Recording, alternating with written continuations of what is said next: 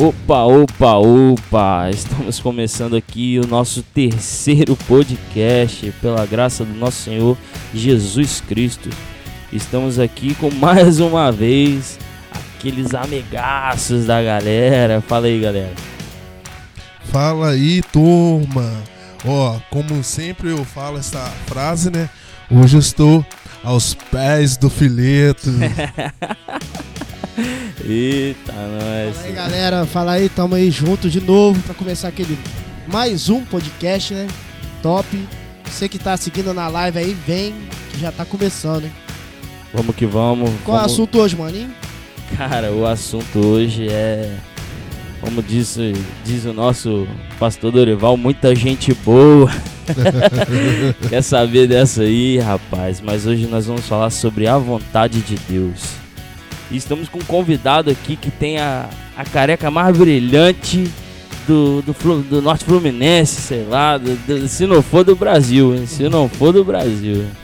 Mas ele dispensa apresentações pra gente, eu vou deixar que ele mesmo se apresente. Fala aí, Filetão. Olá, gente. Boa noite para todos. É prazer estar aqui com vocês.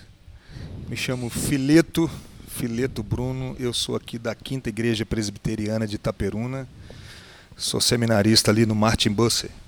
E caminhando aí junto com vocês nessa, nessa oportunidade. É isso aí, ó. Brunão é amigo de longa data, o cara que a gente tira muitas dúvidas com ele. E se ele não tivesse nesse podcast, seria um pecado, né, não, maninho? Rapaz, tinha, tinha que tá, velho. Tinha que estar, meu amigo. Te falar, rapaz. Fala nada não. Eu sou o todo-poderoso Bruce! Seja feita minha vontade!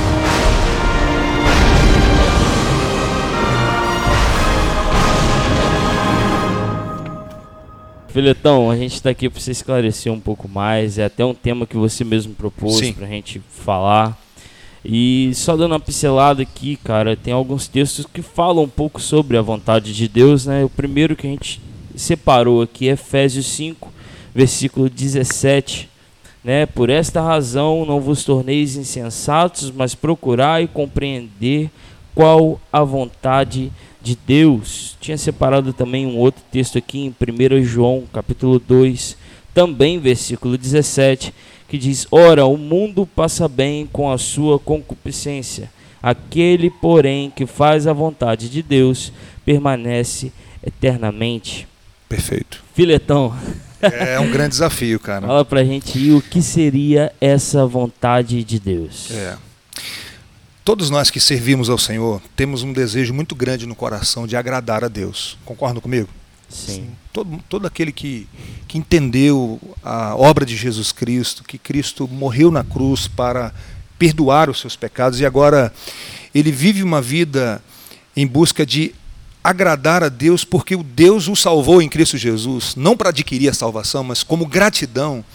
Então ele, ele tem um desejo, nem sempre consegue fazer a vontade de Deus nesse sentido, porque ainda não entramos num estado de perfeição. Lutamos, estamos numa caminhada, estamos num processo de santificação e nós queremos sim agradar o Senhor. E aí surgem aquelas perguntas: mas qual é a vontade do Senhor para a minha vida? Às vezes nós usamos assim, como descobrir. Hoje nós vamos tentar mostrar que precisamos é compreender. Ela já foi revelada para nós na palavra do Senhor e nós agora temos um desafio de compreender, como o texto que você leu de Efésios 5:17, procurar e compreender qual a vontade do Senhor. Então esse é um desafio ao mesmo tempo é, com aplicações bem práticas para a nossa vida, para a nossa vida. Ao mesmo tempo, nós vamos, quando a gente estuda esse assunto, percebe que existem coisas que Deus não revelou para nós, mas Deus revelou muita coisa. A nossa confissão de fé de Westminster, ela diz que tudo aquilo que foi revelado para você, tudo aquilo que você precisa saber para se tornar um cristão, está de maneira clara na Bíblia. E para viver como cristão, certo? Nem tudo na Bíblia é fácil de compreender. Mas aquilo que você precisa compreender para se tornar um cristão ou um, um servo do Senhor, é claro, É crer em Jesus Cristo como o único e suficiente Salvador. E aquilo que você precisa saber para agradar o Senhor também é claro na Bíblia. Existem alguns pontos, algumas perguntas, algumas situações específicas que, que é o que, onde nós às vezes temos dificuldade para entender o que, que Deus quer para a minha vida. É, o Augusto estava falando, né? Deus não vai falar a cor da sua camisa que você tem que ir no culto hoje. É verdade. Mas ele vai te, te ensinar a ser digno, a honrar seu pai e sua mãe, é, essas coisas Perfeito. abrangentes, né? princípios, né? Vai te dar os Princípios, princípios. Exatamente, Perfeito. exatamente. E você sabe o que é curioso? É que geralmente as pessoas, a dúvida maior é com quem me casar? Com a cor do carro que eu devo comprar? Existe muito isso no nosso meio. Mas a pergunta que fica é: Deus está preocupado com essas coisas? O Weber Júnior, quando esteve aqui, ele falou algo muito interessante. Deus não está preocupado se você vai fazer medicina ou engenharia. A preocupação de Deus é outra, nós vamos tentar ver daqui a pouco aqui. Sim, sim. Fala galera, vocês estão quietos demais, hein? Fala não gosto de vocês quietos, não. Rapaz, que isso, hein? Ó, esse homem é usado por Deus mesmo, hein? É a vontade de Deus na vida dele, hein? Mas, Bruno, me explica aí um pouco assim, como entender a vontade de Deus no sofrimento. É um desafio, né, João? Nós vamos ver daqui a pouco, ou podemos ver agora, vamos, vamos abrir aí a Bíblia em Romanos capítulo 8. Romanos 8, 28 a 30. Geralmente as pessoas falam assim: Deus tem um plano maravilhoso para você. Não é? Não é assim? Já ouviu isso? Sim. Já ouviu, Otávio? Já. O Elber também, né? Deus tem um plano maravilhoso, e aí você fica, que plano maravilhoso é esse? Que, qual é o plano maravilhoso de Deus para a nossa vida? E quando alguma coisa ruim acontece conosco, o plano maravilhoso vai todo embora? Eu creio sim que Deus tem um plano maravilhoso e tem a ver com sofrimento também, João. Romanos capítulo 8, versículos 28 a 30. É, aqui é apresentado para nós um plano maravilhoso de Deus para todo aquele que se relaciona com Ele através de Jesus Cristo.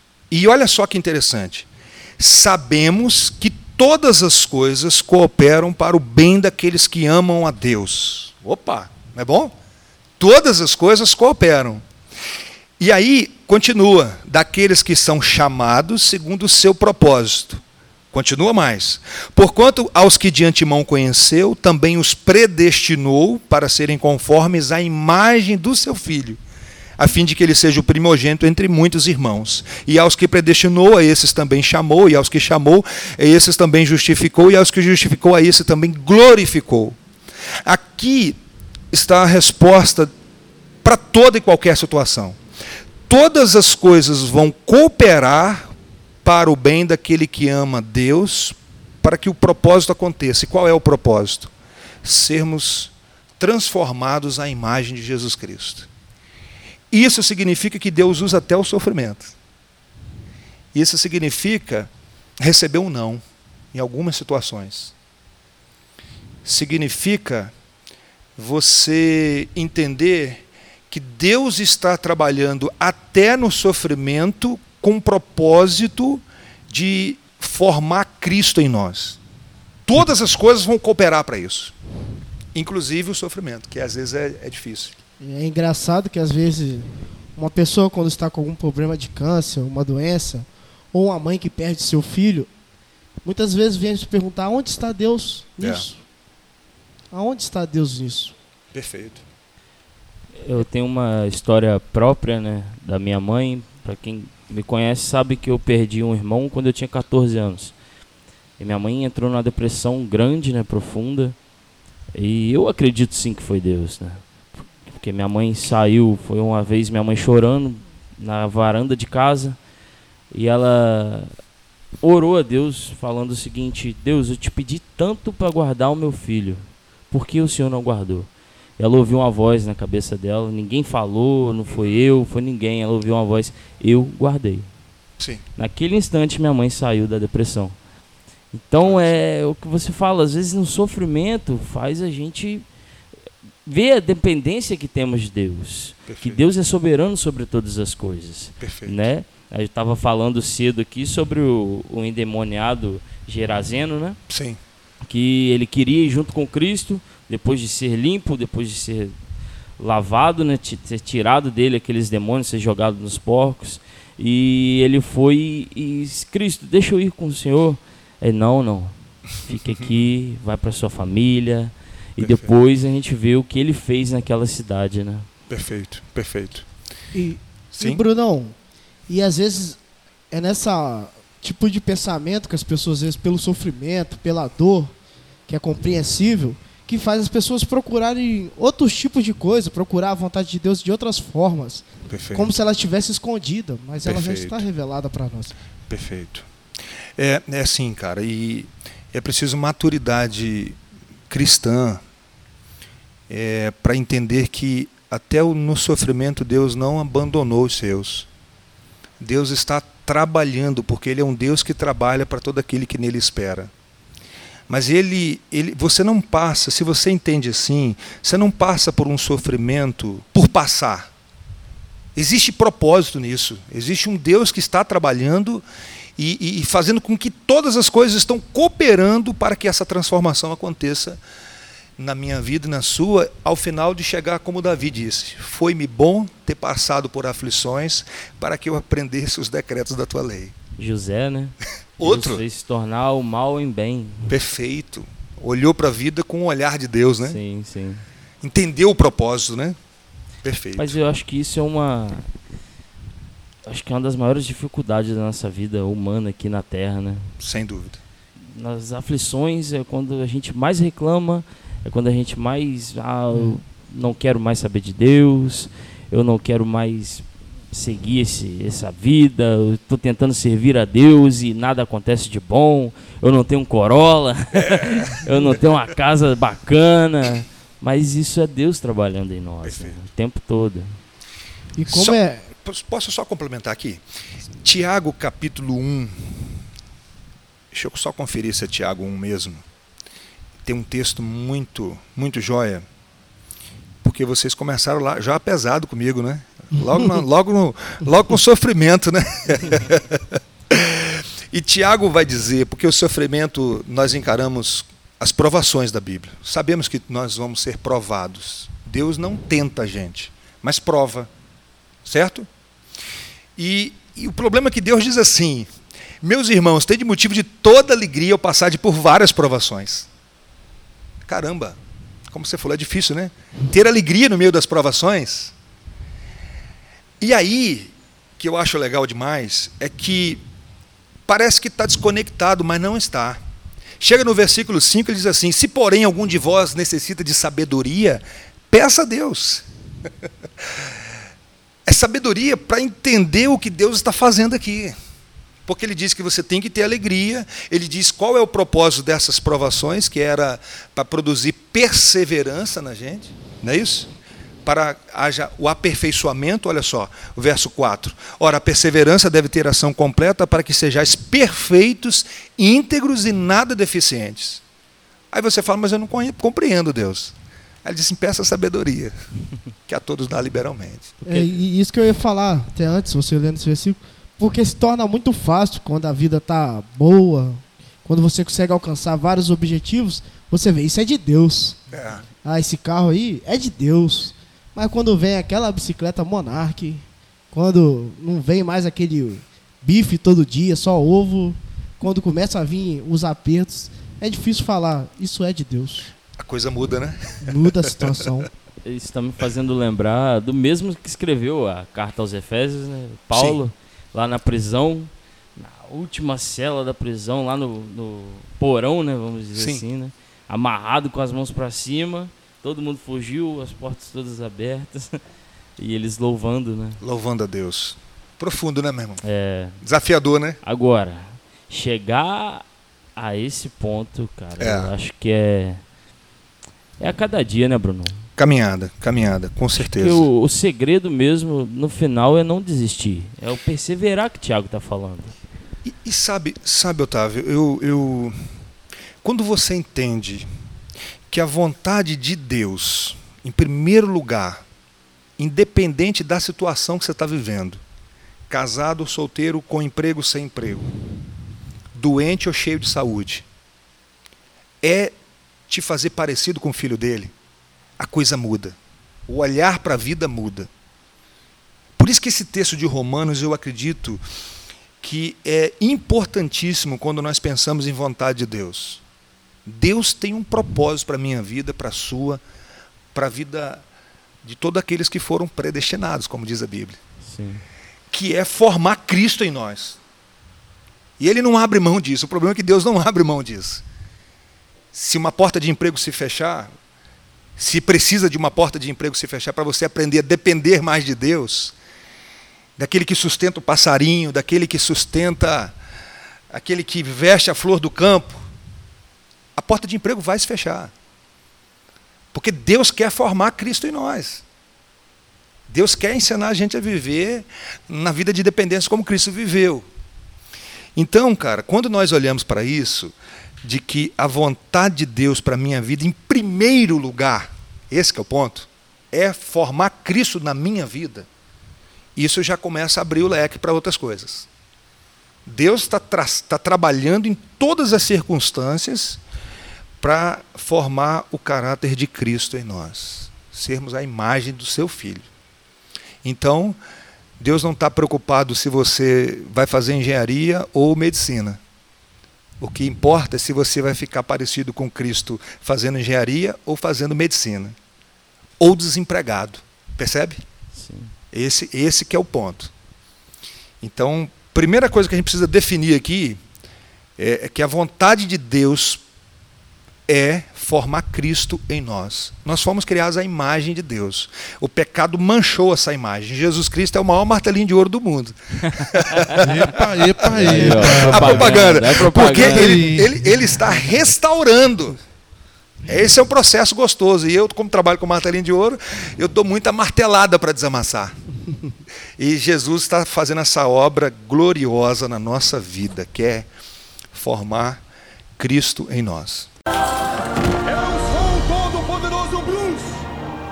Seja feita minha vontade!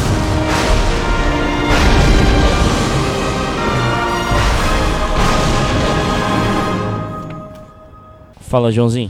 Então, Bruno, uma pergunta talvez para nós aqui é muito difícil, mas para você é muito Ei, fácil faz não, responder. cara. Faz isso não. Cara, a gente já ouviu falar na história dos moravianos, que se venderam como escravo para pregar o evangélico numa ilha. Como cumprir a vontade de Deus? Eita. Na teologia existe a vontade decretiva, que são os decretos de Deus que nem sempre nós sabemos. E os decretos de Deus, eles vão vão se cumprir independente de você. Jesus vai voltar, Deus decretou. Você pode orar o dia inteiro para ele não voltar, que ele vai voltar. Beleza? Mesmo com fé? é. Pode orar, pode fazer co- corrente de oração pedindo para Jesus não voltar. Isso, ele velho. vai voltar. Mas existe uma Hein, vontade. Bruno, tem Hã? muita gente pulando o carnaval agora falando, Jesus não volta, não. Ele vai voltar, cara. Isso aí não tem jeito. Louvado seja Deus que ele vai voltar. Amém. Amém, irmãos? Amém. Mas existe uma vontade que Deus permite que ela seja desobedecida. Deus diz assim, por exemplo, fala que a mentira é pecado. Eu minto. Você mente? Nós mentimos, não mentimos? Mas é a vontade de Deus não mentir. Nós mentimos. Então, a gente precisa entender o seguinte: qual vontade que eu tenho que obedecer? É a vontade que foi revelada. A vontade que foi revelada na Sua palavra, como você mencionou, os moravianos.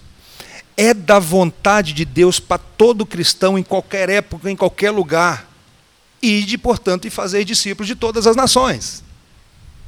Assim como nós definimos aqui que é a vontade de Deus para todo cristão a, a- a- se tornar parecido com Cristo, e nós chamamos isso de santificação, é da vontade de Deus a evangelização para todos, todos os filhos de Deus. Então, de certa maneira, como que eu faço para cumprir a vontade de Deus? Vivendo uma vida santa e evangelizando. Certo? Agora, existe a- aquele campo em que as dúvidas surgem, né? Aí que está o Eu ia ponto. até te fazer uma pergunta sobre isso, né? Vai lá, vai lá, manda aí. É, e quando a vontade de Deus é para um lado, mas a vontade do seu pai e da sua mãe é para outro lado. Eita! E a palavra de Deus fala que tem que honrar pai e mãe, Brunão. É boa, essa pergunta é boa demais. Porque isso pode acontecer até com o Estado. A Bíblia diz que nós devemos honrar né, as autoridades. Podemos levar até pro casamento. Se a esposa tem um marido que não é cristão, Rapaz. e aí já fica mais. é, já fica mais. Um dia, vamos lembrar aqui do texto de Atos lá. Um dia os apóstolos foram proibidos de pregar, certo? Sim. E eles continuaram pregando. Qual foi a resposta deles para o pessoal que veio questionar por que eles estavam desobedecendo o Estado? Antes importa obedecer a Deus do que aos homens. Por quê? Porque a ordem de pregar, de evangelizar, é uma ordem universal. Então, quando eu tenho uma ordem, e você fez uma aplicação à questão da família, por exemplo, se o marido chega para a esposa, que a Bíblia diz que ela tem que ser submissa ao marido, e ela diz o seguinte: o marido chega assim, ó, eu preciso que você minta, dizendo que eu não estou em casa. Bem prático isso aqui, né? Mas mentir, Deus diz que é pecado. O que, que ela tem que fazer? Obedecer o marido, honrar o marido, ou, ou desobedecer a Deus? O que, que vocês acham? O que, que vem primeiro? Deus, né, cara? Obedecer a Deus. E é uma oportunidade para ela confrontar o marido e dizer: olha, vem cá, a gente, a gente deve obediência a Deus. Então, a Deus em primeiro lugar. Porque antes obedecer a Deus do que aos homens. E isso é complicado, porque às vezes falam que a, que a mãe fala, meu filho. É mandamento. É né? mandamento. Vamos ver um texto uma mãe aqui, cara. Que, porque geralmente, assim, quando a gente tá com- estamos com dúvidas sobre a questão de vontade de Deus, é, nós devemos procurar conselhos. A Bíblia diz que na multidão dos conselhos há sabedoria. Não é verdade de que se conselho fosse bom, qual é aquele ditado mesmo? É, Se vende. Se vendia, né? Dia, Não dava. Ô, Obrigado, valeu, cara. Você é um homem pra de quem não Você é um conhece- homem de Deus. Matheus é o, o homem que comanda a live aqui. É o diretor, gente é o aqui, diretor. diretor. Ah, Então, o cara é. além de fera. tudo, é flamenguista também, cara. Ah, aí não é vontade de Deus, não. é, é outro, É pat- vontade de Deus ser flamenguista? é outro patamar, é outro patamar. Então, é, o- a mãe, cara, a mãe, a gente, todos nós sabemos que a mãe tem um, tem um amor muito especial pelos filhos, quer aquilo que é de bom, mas a mãe não é infalível. Mães que estão aqui assistindo a gente, por favor, não estou aqui falando mal da. não é isso, não é isso. Mãe, mãe, calma, calma. Se a minha estiver assistindo aqui, vai ser problema. Mas olha só, abra a Bíblia aí, em 2 Crônicas 22. Por favor. Você falou uma coisa interessante que é vontade de Deus ser flamenguista e se perder hoje o título. É vontade de Deus também. Rapaz, eu vou falar infelizmente, mas vai ser. E quando no futebol a gente pede a Deus para abençoar o, nosso time para ganhar, e o outro pede também, e aí? É, Olha aí, olha esse texto. 2 Crônicas 22, 2 a 4. Era Acasias de 22 anos de idade quando começou a reinar, e reinou um ano em Jerusalém. Sua mãe, filha de Unri, chamava-se Atalia. Ele também, ele também andou nos caminhos da casa de Acabe, porque sua mãe era quem o aconselhava a proceder iniquamente. Olha isso. A mãe aconselhava ele a proceder iniquamente. Na versão aqui, na minha, Por favor. a mãe incentivou a praticar o mal. Olha isso, essa versão então ótima. show. A mãe incentivando a fazer coisa errada. Olha só, uma mãe que a gente sabe que quer o melhor para o filho. É por isso que todo conselho que nós recebemos na vida, nós precisamos pegar esse conselho e passar no filtro da palavra. Gente, quando a Bíblia diz lá, toda a escritura é inspirada por Deus, é útil para o ensino, para a repreensão, para a correção, é a suficiência das escrituras. Eu não estou dizendo que a gente não tem que receber conselhos, mas dizer o seguinte, que eu, se um conselho, mesmo que venha da mãe, contraria a palavra de Deus, eu tenho que dizer, eu fico com a palavra de Deus. Porque infalível é só a palavra de Deus. Moisés recebeu o conselho do sogro dele. Foi o quê? Foi joia. Acatou, não acatou? Sim, sim. Sim, sim. Então, mas esse conselho aqui, olha só, a mãe aconselhava a fazer coisa errada. Há essa possibilidade. Então, quando eu tento assim descobrir a vontade de Deus através dos conselhos, ou tento compreender melhor, né, a vontade de Deus através dos conselhos, eu corro esse risco de não é, filtrar através da palavra de Deus. Eu não posso, eu devo receber conselhos, mas tomar um cuidado, porque se contradiz o que a Bíblia diz, eu devo rejeitar mesmo. É, o, o Weber fala sobre isso, né? No- Fala. No, vídeo que é, se, se você não conhece a palavra, como é que você vai conhecer a vontade de Deus? Ela já Perfeito. está revelada. Perfeito. Ela já está aqui para nós, mas infelizmente às vezes pega poeira na nossa cabeceira, pega, fica lá na- em cima da mesa da, da sala, da, Salmo da 23. cozinha, é, Fica aberta lá. fica lá. Então é, é complicado, né? E a nossa geração, infelizmente, eu posso falar de mim, né? Sim. Eu tive uma criação que eu não fui muito levado à leitura. Uhum. Estudei sempre em colégio público, que também nunca me incentivou tanto a leitura. Assim, então é, é, a geração, o contexto a qual eu vivi, né? Eu vejo que tem uma certa dificuldade em ler, sim, ler todos os dias ou pegar um Perfeito. livro qualquer, nem precisa ser um livro cristão, mas pega um livro. Poucas pessoas que eu conheço falam, pô, li, sei lá, um outro livro de romance. São poucas, entendeu? Então é, é uma dificuldade minha que eu tenho que lutar contra o ah, meu próprio eu. Sempre não, tem que sempre estar lendo, tem que sempre estar. Porque se deixar pro Otávio, é ruim de ler, meu filho. Fica lá. é. Mas aí é onde eu acho que o Brunão, o, em Romanos 12 se encaixa bem. Uhum. no versículo 1 e 2. Portanto, meus irmãos, suplico que entregue seu corpo a Deus por causa de tudo que ele faz por vocês, que esteja um sacrifício vivo, santo, do tipo que Deus considera agradável. Essa é a verdadeira forma de adorá-lo.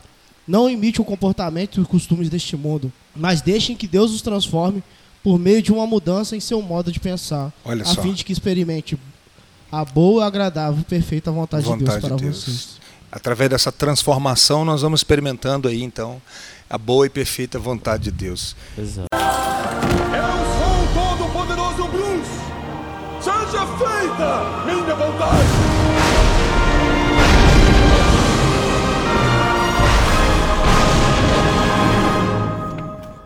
Eu queria provocar vocês aqui um pouquinho, posso? À Pode? vontade, meu amigo. O que, que acontece? É, esse livro aqui do Heber Júnior, uma outra oportunidade a gente até apresenta ele aí. Ah, é, vamos abrir um parênteses aqui, Ah. gente. O Brunão, além de presbítero da igreja dele, um excelente pregador, Ai, ai, ai. ele também é vendedor de livros Ah, cristãos, que ajuda ele a pagar, ajuda Sim, a pagar o seminário, livros. alguns livros do seminário.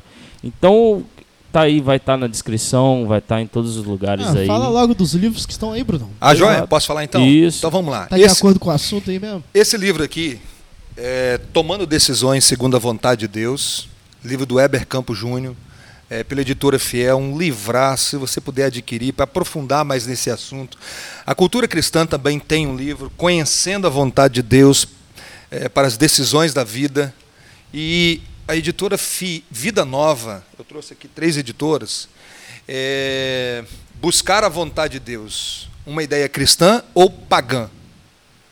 Então, são, tem- esse material aí que nos ajudam a compreender os princípios da palavra de Deus, que também vão confrontar a maneira que a maioria dos evangélicos buscam para entender a vontade de Deus. E eu queria provocar com essa. Por exemplo, é, portas abertas. Muitas pessoas interpretam assim: eu quero tomar uma decisão. Se a porta se abrir, é da vontade de Deus. Porta fechada não é da vontade de Deus. Não é assim? Verdade. Mas quando nós olhamos para a Bíblia, nós temos que tomar um cuidado com isso. Eu, não, eu não, não estou aqui dizendo que Deus não fecha portas, que Deus não abre portas. Eu só estou dizendo que você chegar à conclusão de que uma porta aberta é da vontade de Deus é meio perigoso. É isso que eu quero dizer. Tá ok? Por exemplo, deixa eu usar aqui alguns exemplos. Jonas, profeta Jonas, Deus disse assim: Jonas, você vai pregar em Nínive. O que, que Jonas fez? Abre o texto, vamos lá o texto, Bora. porque o texto é, é curioso demais. Jonas capítulo 1, verso 3, cara. Olha só. Jonas se dispôs, mas para fugir da presença do Senhor. Deus falou de maneira clara para ele: Jonas, dispõe-te, vai à grande cidade Nínive. E Jonas toma a decisão de fugir daquilo que Deus queria para ele. E vai para uma outra direção, para Tarsis. Agora, olha que bacana. Jonas vai, compra uma passagem de navio. Ele poderia dizer assim: olha, se for da vontade de Deus eu não ir para Nínive, eu vou achar uma passagem. Ele chegou lá e encontrou uma passagem. Uhum. Entrou no navio, deitou no fundo do navio e dormiu, meu irmão. Tranquilaço. Tranquilaço, sem problema. Portas abertas. Mas e aí? Era da vontade de Deus? O que, que aconteceu? Todos nós sabemos que aquilo ali não era da vontade de Deus e Deus fez o que fez para trazer Jonas para aquilo que ele queria para a sua vida. E nós temos que tomar um cuidado muito grande quando nós interpretamos assim. Você já pensou um missionário interpretar assim, de que portas fechadas significa que não é da vontade de Deus? Muitas vezes o missionário chega no lugar e todo mundo bate a porta na cara dele. Não quero receber, não quero ouvir o evangelho, sendo que Deus disse que ele deveria pregar por todo mundo. Imagina isso. Então, há um perigo quando eu olho para algumas circunstâncias da vida e penso assim: é Deus fechando as portas. Deixa eu ler para vocês um, um, um extratozinho aqui do, do livro do Heber Júnior. Não é sábio deduzir que uma moça não deve se casar só porque sofreu um acidente na semana do seu casamento. Ou que uma igreja não deva ter um veículo para assistir os necessitados só porque o último foi roubado.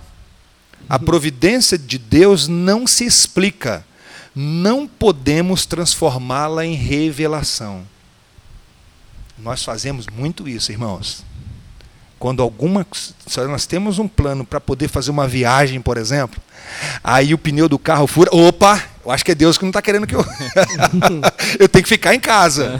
Deixa eu contar uma historinha para vocês. Um, um pastor recebeu um convite para pregar numa outra cidade. E aí a mãe dele, a sogra dele falou assim: "Eu estou sentindo do meu coração que não é para você ir". Aí você sabe. A esposa foi na onda da mãe. Ah. Falou: "Meu amor, será que acho que você deve ponderar, pensa aí se é para você ir mesmo". Mas ele já tinha acertado ali o convite, enviaram as passagens de avião e ele chegou e não, eu vou. Ué. Chegou lá no avião, chegou no aeroporto, entrou no, no avião e fez uma coisa que ele não recomenda: a roleta russa. Vocês conhecem a roleta russa da Bíblia? Abre a Bíblia e coloca um dedo. Ah, já viu isso? Esse é um perigo, né? E aí, e aí ele fez. Ele colocou o dedo na Bíblia assim, João, e estava escrito assim: prepara-te para encontrar com teu Deus. Eita! Aí, só que ele não acredita Ô, muito, mas aí, Ô, João, o que, que você parece? é É, hoje. rapaz, é hoje. Tem jeito não. O- Cara, ele foi, pregou, foi uma bênção. Foi uma bênção. É, passamos uma situação semelhante em relação agora, esses dias atrás, em relação ao nosso retiro, Bruno. Perfeito. A estrada ficou um caos. A gente poderia falar, ixi, é a vontade de Deus pra gente não fazer esse retiro. É verdade. E o retiro foi uma bênção, né, velho? Foi, foi demais. O que é legal é o Credê, né, o nosso presbítero, Aham. ele ele falou, o cara, o dono do, do local, né, falou, rapaz, não tem jeito, coisa e tal. Ele foi falou, não, eu pego a responsabilidade. Ele depois ele fala, o Bruno Foi, eu viu, tava lá. Rapaz, nem sei por que, que eu falei isso. Você já parou para pensar quando a Bíblia fala da gente ser perseverante? Eu acredito que existe uma diferença entre teimosia e perseverança. Perseverança é você continuar no caminho certo, mesmo quando as circunstâncias parecem contrárias. O teimoso ele continua no caminho errado. Sim. Há uma diferença. Então, às vezes, portas fechadas é para que nós possamos ser perseverantes. Às vezes na oração, né? Ou mesmo no, de não desistir. Eu tenho, eu tenho uma também uma experiência própria que era uma oração minha para Deus, que Sim. era Senhor, não me deixe desistir das coisas facilmente. É, questão de separação dos pais, né? Ficava ruim com meu pai, eu ia para casa da minha mãe. Ficava ruim com minha mãe, eu ia para casa do meu pai. E ficava nessa e foi os meninos que me conhecem há mais tempo, sempre era isso. Teve um momento na minha vida que eu vi que aquilo estava reverberando em todas as minhas escolhas. Perfeito. Então eu comecei a orar a Deus, Pai, não me, não me deixe desistir das coisas. Me faça perseverar, me faça continuar. Perfeito. Me, me dê injeções de ânimo, me mostre a sua palavra, me se revela a mim, mas não me deixe desistir das coisas. Perfeito, perfeito. Então, portas abertas pode ser é, algo perigoso para a gente quando a gente define assim. Geralmente, quando alguém perde um, perde um emprego, o que, que nós falamos? É porque Deus tem um. Pode, fecha uma porta, mas abre uma janela. É. Tem sempre algo melhor, não é isso? É isso Você imagina o cara que perdeu 10 empregos. Nossa. Ele vai se tornar um empresário no próximo, né? Porque só vai melhorando, melhorando. então, irmãos, eu acho assim, cuidado com isso, com essas frases de efeito que a gente às vezes tenta consolar alguém. A intenção nossa às vezes é muito boa. Sim. E um dia eu cheguei para uma pessoa e falei assim: vai dar tudo certo. Na minha ótica, dar tudo certo significa que Deus está controlando todas as coisas. Mas na ótica daquela pessoa, o que ela queria não aconteceu. E sabe o que aconteceu comigo, irmãos? Essa pessoa me ligou, Mateus, e disse assim: Ô Bruno, você falou que ia dar tudo certo. E não deu. Aí eu fiquei com a cara maior do que, tá. que essa cara de panela minha. Entendeu?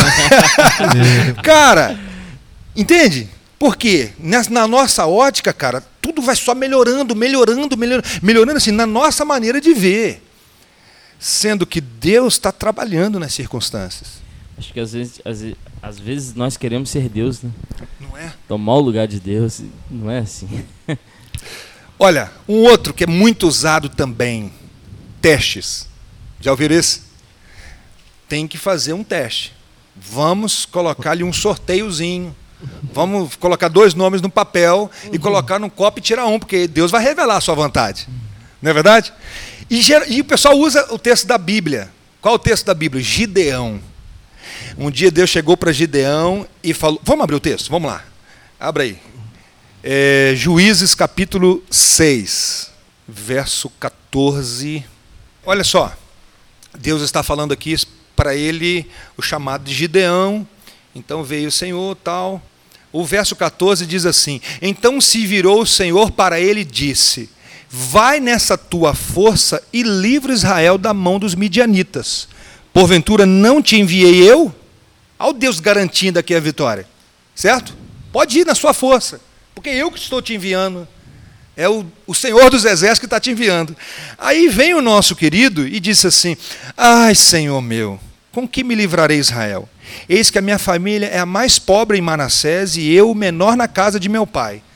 Tornou-lhe o Senhor, já que eu estou contigo, olha só, ferirás os midianitas como se fosse um só homem.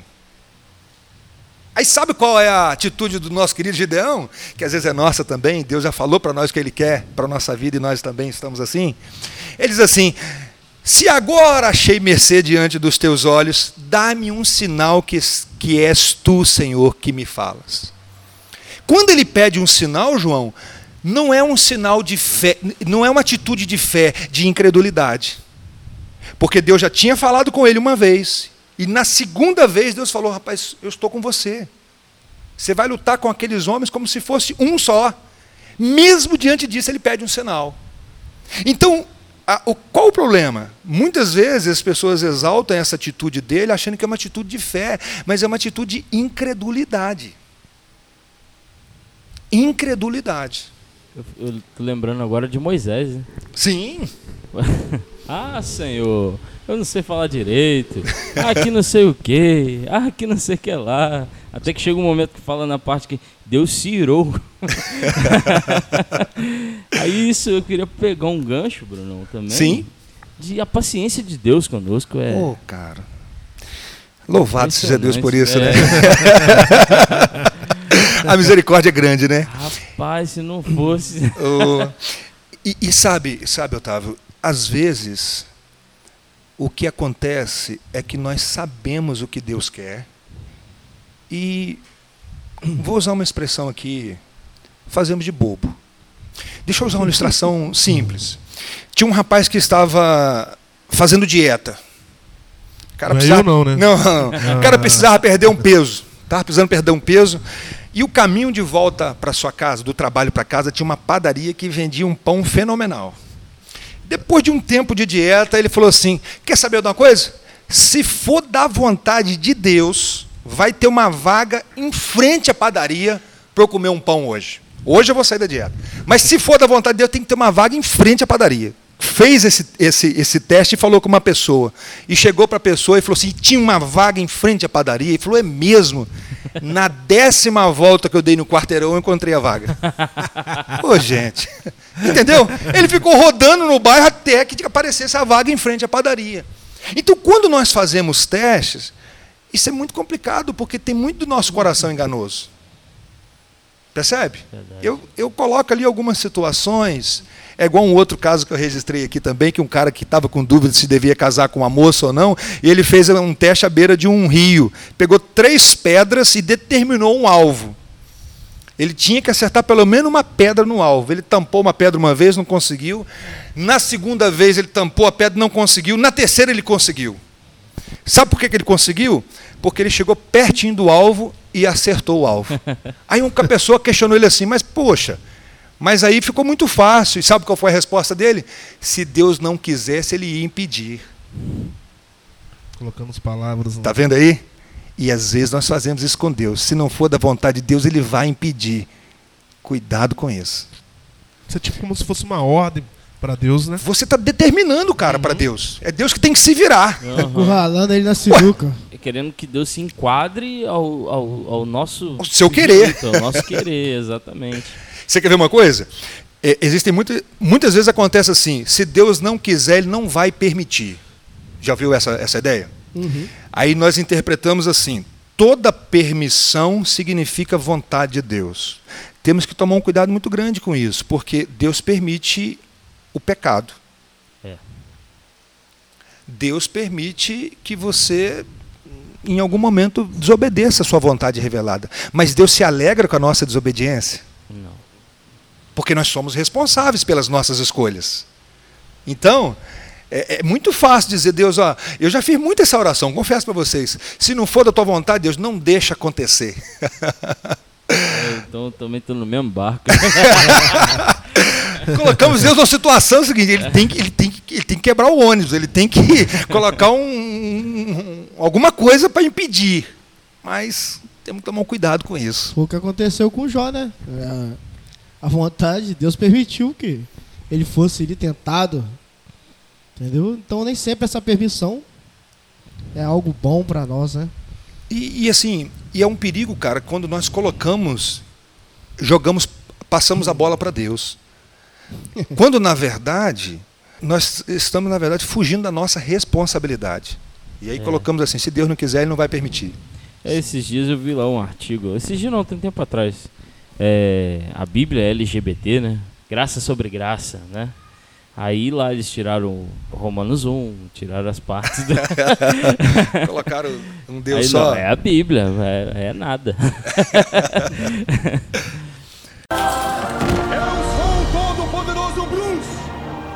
Seja feita minha vontade!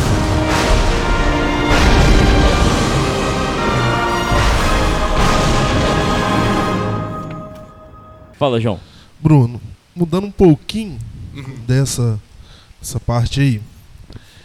No, em Lucas, capítulo 22, Perfeito. Jesus no Getsemane, Sim, tem lá o 40, hum, 42. joia. Está dizendo: Pai, se queres, passa de mim este cálice. Contudo, não, não se faça a minha vontade, e sim a tua. Uhum. A perguntinha, Bruno. E quando a vontade de Deus, é, tá- a vontade de Deus não seja para o seu benefício, mas para o benefício de outros? Porque no caso aqui, a morte de Jesus Cristo era benefícios no caso, Perfeito. para nós, para nos salvar. Entender essa questão que você vai, por exemplo, você vai para um continente que o cristianismo não pode ser pregado, mas que a vontade de Deus é para você ir, mas a vontade é para aquelas pessoas Serem abençoados. serem abençoadas, talvez através da sua morte. Perfeito. Eu tenho um professor que chama Jonas Madureira e ele disse assim: chega de romantizar a vontade de Deus como se fosse fácil cumpri-la. Às vezes ela vai te levar ao Getsemane e com lágrimas você vai dizer: mas que seja feita a tua vontade.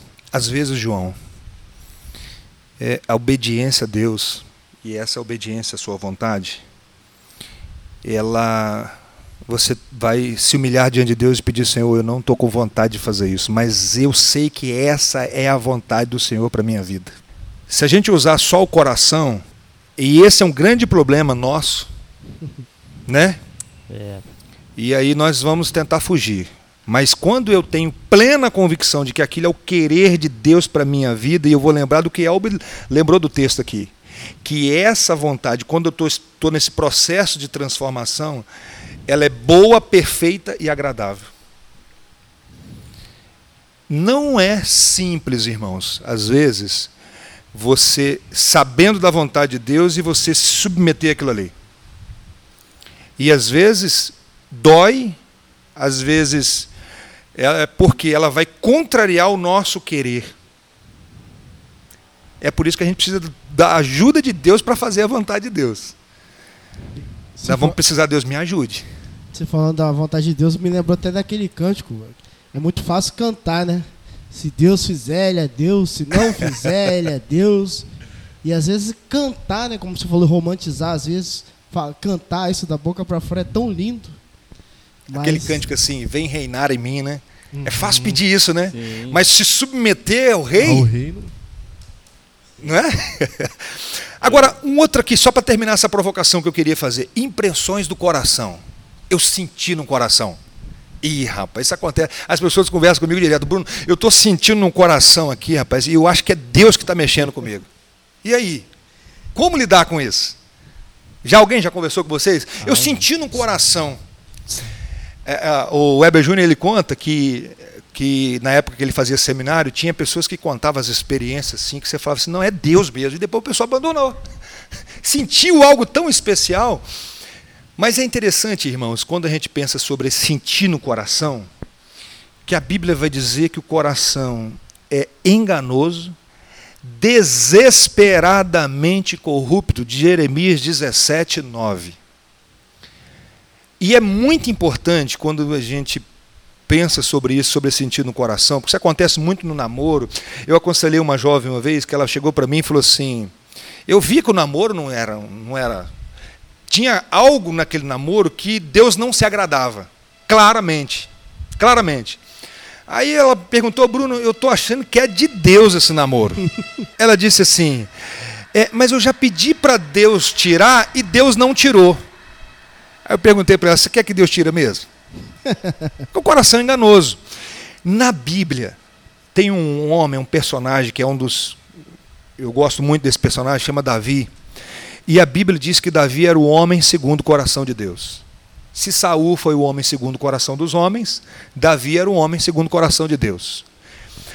Davi, depois de ser tão abençoado por Deus e experimentar um tempo de prosperidade em Israel, de várias vitórias, ele um dia sentiu no coração de construir uma casa para Deus.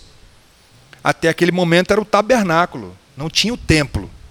E aí Davi compartilhou com o profeta. Olha que bacana isso. Profeta, vamos abrir o texto aí, porque se alguém acompanhar a gente aqui quiser ler depois. 2 Samuel, capítulo 7. Versículo de 1 a 11, mas vamos trabalhar um pouquinho aqui o texto. Sucedeu que, habitando o rei Davi em sua própria casa, tendo-lhe o Senhor dado descanso de todos os seus inimigos em redor, disse o rei ao profeta Natã: Olha, eu moro em casa de cedros, e a arca de Deus se acha numa tenda, que era o tabernáculo, não é isso? Sim. Disse Natã ao rei: Vai fazer tudo quanto está no teu coração. E olha o que ele diz ainda: Porque o Senhor é contigo. Uma confirmação. É um sinal, não é, não, João? É o sinal. É, confirmou, ué. Ele sentiu, o profeta confirmou, ainda botou o nome de Deus ainda, irmãos. Olha que coisa, cara. O profeta aquele que recebia do Senhor e dizia: Assim diz o Senhor. Chega para o rei, uma pessoa importantíssima em Israel. Você sabe o, o que Davi significa para o povo de Deus. E diz assim: faz tudo que o seu coração está com vontade de fazer, porque isso é de Deus. Querendo agradar, né? Não é? Isso é tudo que o cara queria ouvir também. Boa!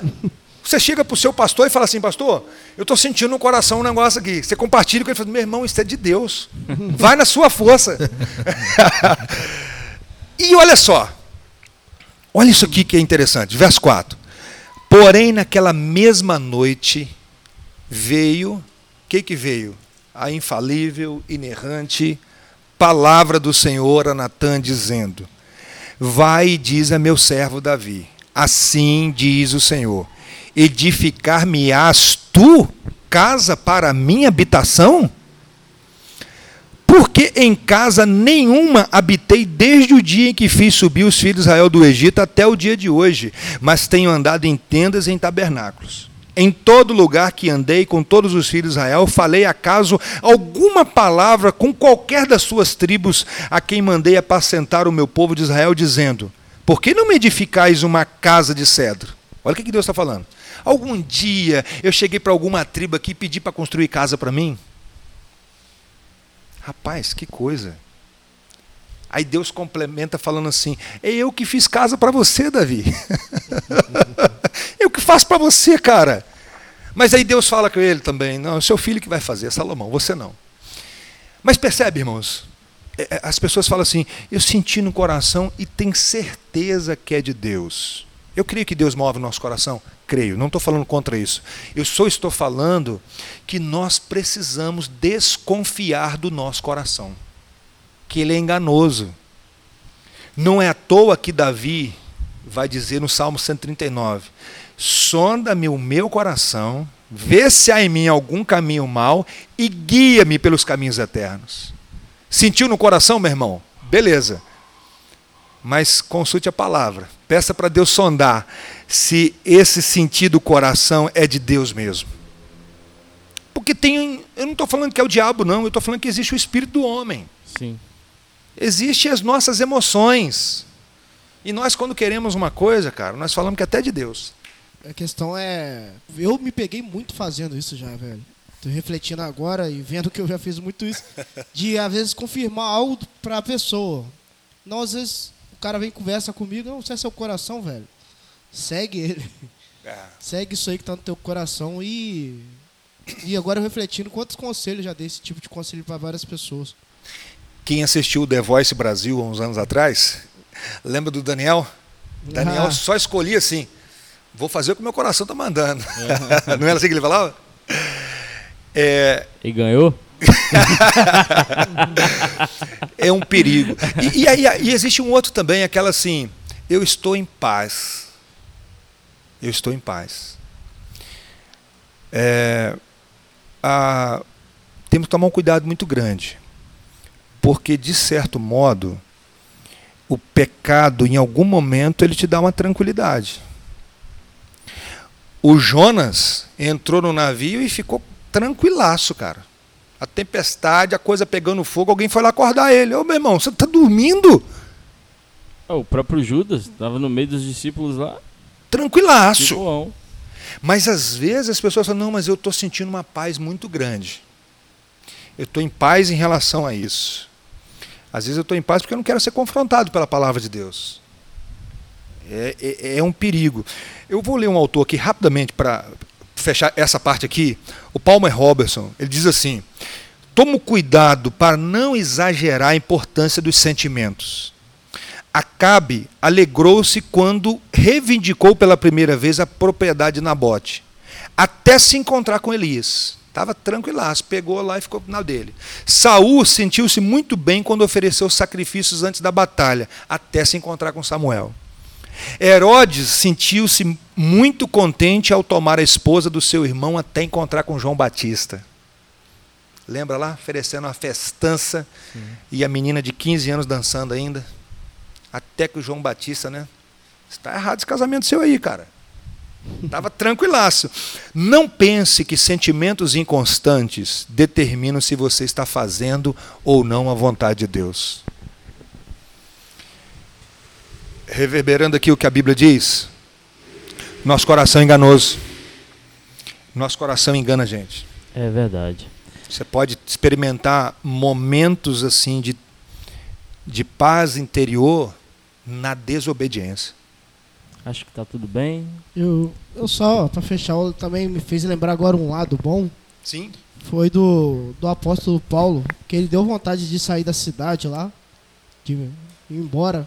E Deus falou pra ele: ainda tem muito povo meu. Perfeito. Corinto, se eu não me engano, é Corinto. Não é esse texto aí? Está lá em Corinto. Atos.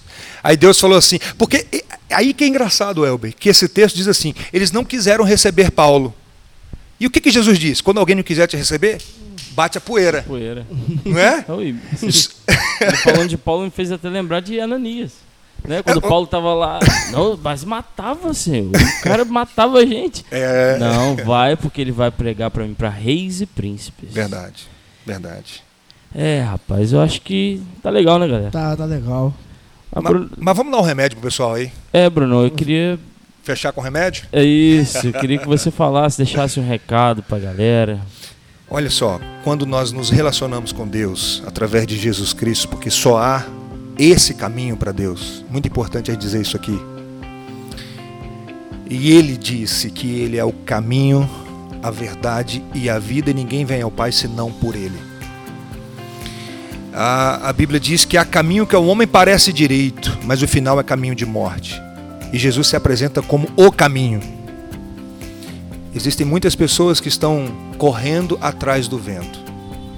E a primeira e mais importante decisão da vida é entrar pelo caminho, que é através de Jesus Cristo, se você ainda não serve o Senhor.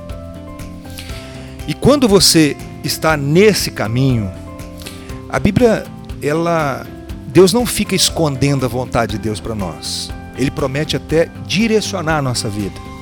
Salmo 25, versículo 4 e 5, o salmista pede: Faze-me, Senhor, conhecer os teus caminhos. Ensina-me as tuas veredas. Guia-me na verdade. Ensina-me, pois tu és o Deus da minha salvação, de quem eu espero todo dia.